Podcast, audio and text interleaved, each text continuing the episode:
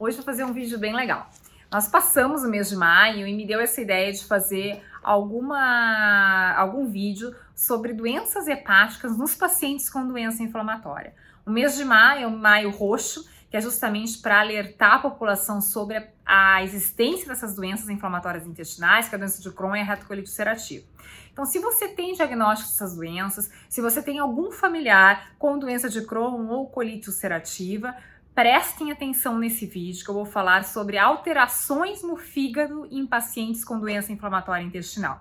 Mas antes, não esqueça de deixar o seu like e se inscrever no canal para ser avisado quando novos vídeos forem publicados.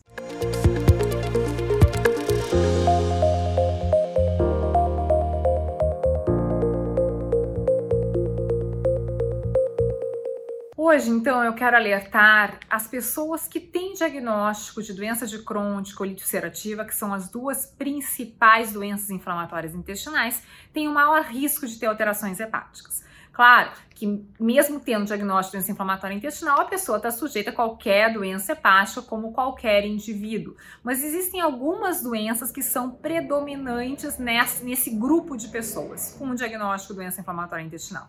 Eu alenquei para vocês aqui seis causas de lesões hepáticas principais nesses doentes. Então, primeiro, é uma doença que a gente chama de colangite esclerosante primária.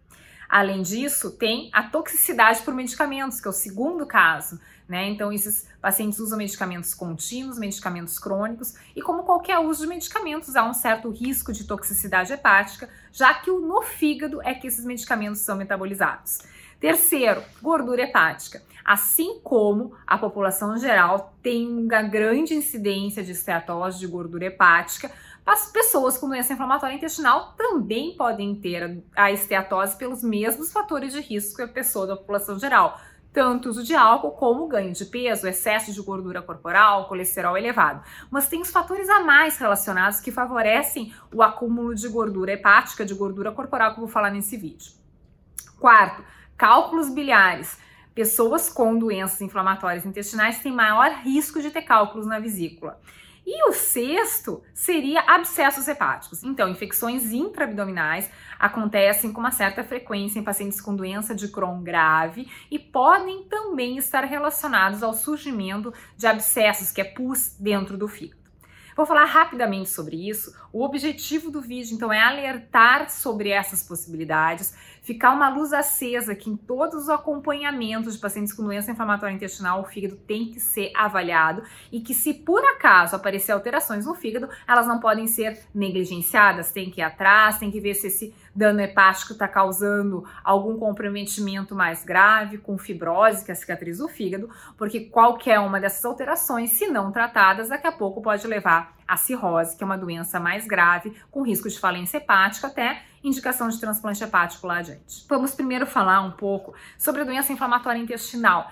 Quem não sabe o que, que é, ela é considerada uma inflamação do trato gastrointestinal, duas doenças principais, que é a doença de Crohn e a retocolite ulcerativa, mas a gente entende ela hoje como uma doença multissistêmica. Apesar da doença inflamatória intestinal ela ter principal alvo o intestino, ela não é exclusiva dele, ou seja, é, hoje ela é considerada uma doença ou doenças multissistêmicas, ou seja, podem acometer vários órgãos ou vários sistemas do nosso organismo. O principal sistema acometido é o tubo, o trato gastrointestinal, então da boca ao ânus. Quando a gente fala em doença de Crohn, quando a gente fala em colite ulcerativa, é intestino grosso, o colo e o reto. Nessa ação, uma doença inflamatória dispara uma série de mecanismos inflamatórios e talvez até alguma resposta autoimune, alguma resposta exacerbada. Dentro disso, o fígado também pode ser acometido pelo mesmo processo inflamatório ok? E é isso que a gente vai tratar daqui. As estatísticas atuais colocam que em torno de 5% dos pacientes gerais com doença inflamatória intestinal têm doença hepática crônica. A manifestação hepática, uma manifestação hepatobiliar mais comum associada às doenças inflamatórias intestinal, é a colangite esclerosante primária. Ela está associada tanto à doença de Crohn quanto à colite ulcerativa, mas principalmente a associação é muito mais forte com a colite ulcerativa.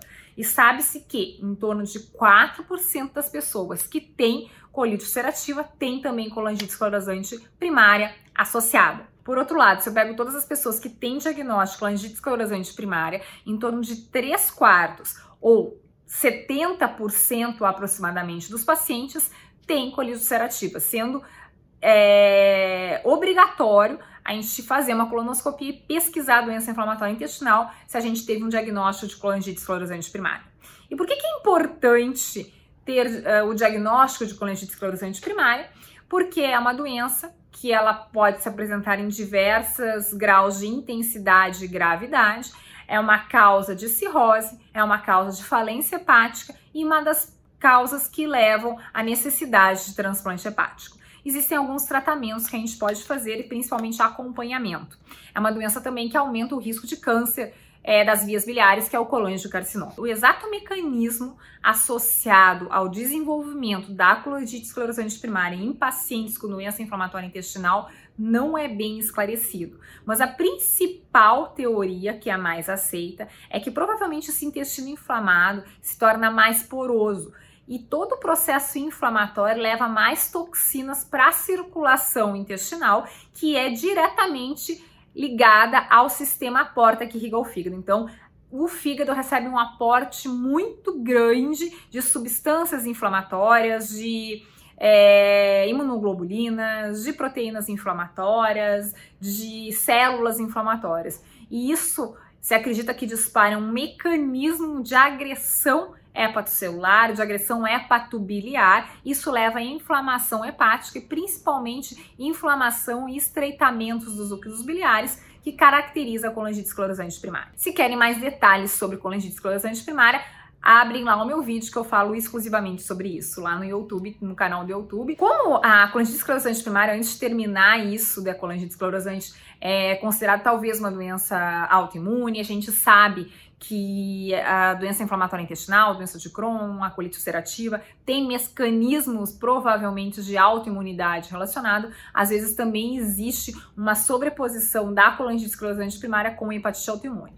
Bom, mas uh, o recado é: encontrou alteração hepática, tem que investigar. A segunda questão que eu comentei com vocês, que eu ia falar, é sobre toxicidade no fígado dos medicamentos, tá? Uma coisa que eu quero deixar bem claro Hum, esse, tudo que eu vou falar aqui em relação aos medicamentos são efeitos colaterais raros que acontecem com pessoas que usam medicamentos contínuos. No contexto que eu tô falando, são pessoas com diagnóstico de doença inflamatória intestinal. Esses medicamentos são essenciais para o controle da doença, para manter essa doença em remissão e evitar as complicações dessa doença inflamatória, que é uma doença muito grave. Como qualquer medicamento usado continuamente, ou mesmo de forma única e isolada, existe um risco é, de toxicidade no fígado. E é isso que eu vou falar agora. Então tem que ficar atento. Os pacientes com doença inflamatória intestinal, eles não vão começar a tomar medicamentos, são medicamentos que têm uma necessidade de monitorização, até monitorização da doença, eles não vão sair nunca mais no médico, pelo menos não devem fazer isso. E esses pacientes, caso apresente alguma alteração, uh, vai ser detectado. Se for necessário modificar a dose de medicamento, vai ser modificado. Se for necessário substituir medicamento, vai ser substituído. Se for necessário suspender o medicamento por um período, vai ser realizado, tá? Então, uh, sempre converse com o seu médico. E eu não quero que daqui a pouco algum médico me fale: ah, não, mas o meu paciente disse que viu lá o vídeo da doutora Raquel e ela disse que o medicamento X da toxicidade hepática, então ele não pode usar. Não é isso, é só para ficar atento que esses medicamentos podem causar toxicidade no fígado, apesar da incidência ser baixa. Quais são esses medicamentos que a gente usa? O primeiro que eu vou falar, que é muito usado para colocar em remissão uma doença inflamatória intestinal, é o corticoide. O corticoide sempre se quer usar por menor tempo possível, até por todos os efeitos colaterais envolvidos no uso crônico de corticoide, principalmente em altas doses. Então, ganho de pesos, ele favorece o surgimento de diabetes, hipertensão, uh, osteoporose, etc. Favorece o surgimento de infecções. Então, se usa, tenta se usar por o menor tempo possível. Mas pessoas que têm uma doença mais grave, que têm recorrência frequente, às vezes tem que usar vários cursos de corticoide ao longo do curso dessa doença. E esses pacientes têm maior risco, então, de fazer o que? De depositar gordura hepática, que é o, a esteatose né? Então, quem tem doença inflamatória intestinal, principalmente com maior gravidade, com maior necessidade de uso corticoide, tem maior risco de esteatose, que depois eu vou dar uma comentada sobre esteatose especificamente na doença inflamatória intestinal, como eu comentei no início do vídeo. O segundo grupo de, de medicamentos usados especialmente na colite ulcerativa são o que a gente chama de aminosalicilados, sendo a mesalazina o mais usado. O risco de toxicidade hepática é bem pequeno, mas pode acontecer. E às vezes tem casos, inclusive, de, de um quadro de hepatite aguda, que é bem mais raro. Mas só ficar atento que pode ser uma alteração de enzimas hepáticas nesse grupo de pacientes, pode estar relacionado ao uso então da mesalazina. O metotrexate é um remédio até que a gente não usa tanto no doença inflamatória intestinal, mas em algumas situações sim. Ele é um medicamento muito usado para artrite reumatoide. E a gente sabe que quem usa metotrexate eleva enzimas hepáticas, mas o médico fica monitorizando, a gente sabe que essa relação da toxicidade no fígado é dose dependente, dose cumulativa dependente. Tem que se ter alguns cuidados, então quem usa metotrexato não deve ingerir bebidas alcoólicas, que tem um potencial tóxico para o fígado muito maior. E pacientes que tenham diabetes, por exemplo, uma síndrome metabólica associado, a gente teria que tentar evitar nesses pacientes o uso de metotrexato. Uma outra droga utilizada é a azatilprina, que são as tilpurina, que faz parte do grupo das tilpurinas e o infliximab, ou o grupo dos infliximabs, que é o que está dentro do grupo dos anti-TNFs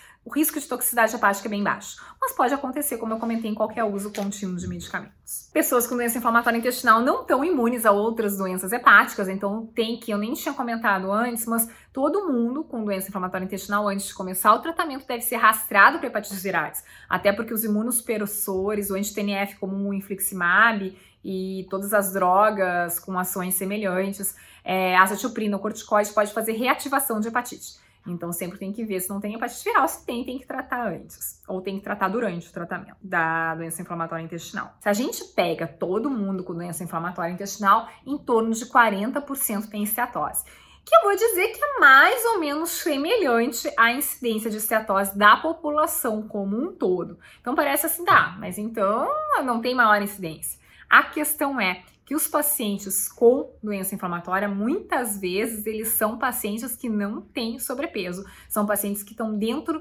da, do índice de massa corporal normal. E mesmo assim, eles têm esteatose por algumas questões associadas com essa doença. Eu já tinha falado uh, dos pacientes que ganham gordura visceral com o uso do corticoide, então isso é um dos motivos. É, a gente sabe, então, que dentro desses 40% dos pacientes que têm esteatose, em torno de dois terços receberam cursos de corticoide recorrente. Em relação à gordura hepática nos pacientes com doença inflamatória intestinal, tem dois pontos bem interessantes. Primeiro, que os pacientes que têm esteatose, que têm gordura no fígado, são pacientes geralmente com uma idade mais velhas, eles começaram a ter sintomas de doença inflamatória mais adiante na vida, então 40, 50 anos, não é aquele que primeiro pico de incidência que começa antes dos 20 anos de idade.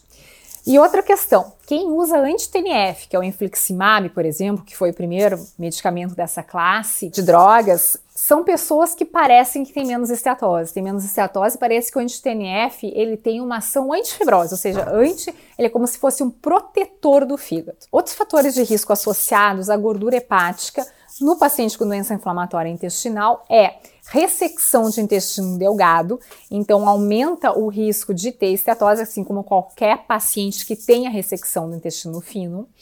E pacientes que tenham hipertensão e obesidade, que são fatores de risco igual da população em geral para esteatose. Então, quem tem doença inflamatória intestinal tem esteatose, tem que acompanhar com o hepatologista, tem que acompanhar com o seu médico, é, para ver se esse, esse, dano hepático não está ocorrendo, ver se não está dando cicatriz hepática, que é a fibrose, para evitar complicações futuras. Como eu comentei lá no início do vídeo, cálculos biliares, cálculos na vesículas biliar é mais comum de ocorrer em pessoas com doença inflamatória intestinal. Quem tem doença inflamatória intestinal está mais suscetível à formação de cálculos biliares. A incidência em geral é o dobro da população em geral. Se acredita que isso também esteja relacionado a má absorção de sais biliares, então ocorre, parece ocorrer principalmente nos pacientes com doença de Crohn com acometimento de intestino delgado, onde são absorvidos os sais biliares. Então, com menos sais biliares, favorece a precipitação de cálculos de colesterol. A questão é que a gente tem que cuidar com a colecistectomia, com a retirada da vesícula, que esses pacientes têm maior risco de complicações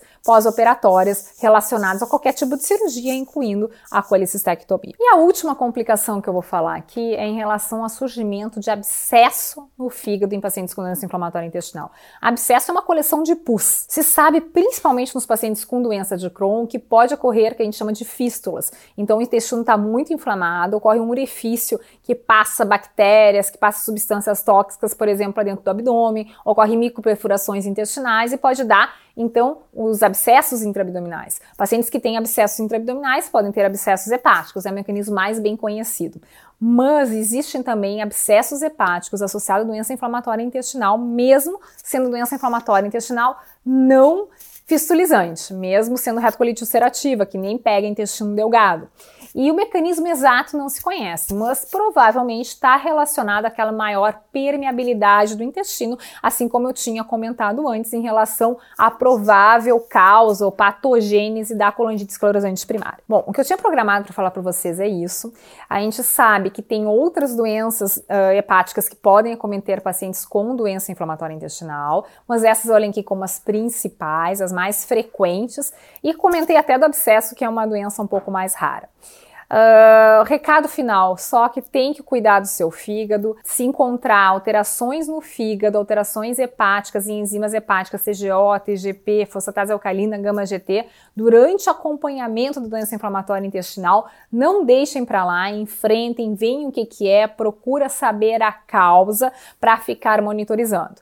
Não tenham medo de tomar medicamento para essa doença, ela deve ser controlada. Doença de Crohn e colite ulcerativa tem diversas complicações se elas não usam medicamentos, mas tem que ficar atento que o acompanhamento médico é sempre necessário. Não só pela questão da atividade da doença inflamatória intestinal, do prognóstico dessa doença inflamatória intestinal, mas para também ver manifestações extra-intestinais dessa doença, incluindo o fígado. Se cuidem, até o próximo vídeo.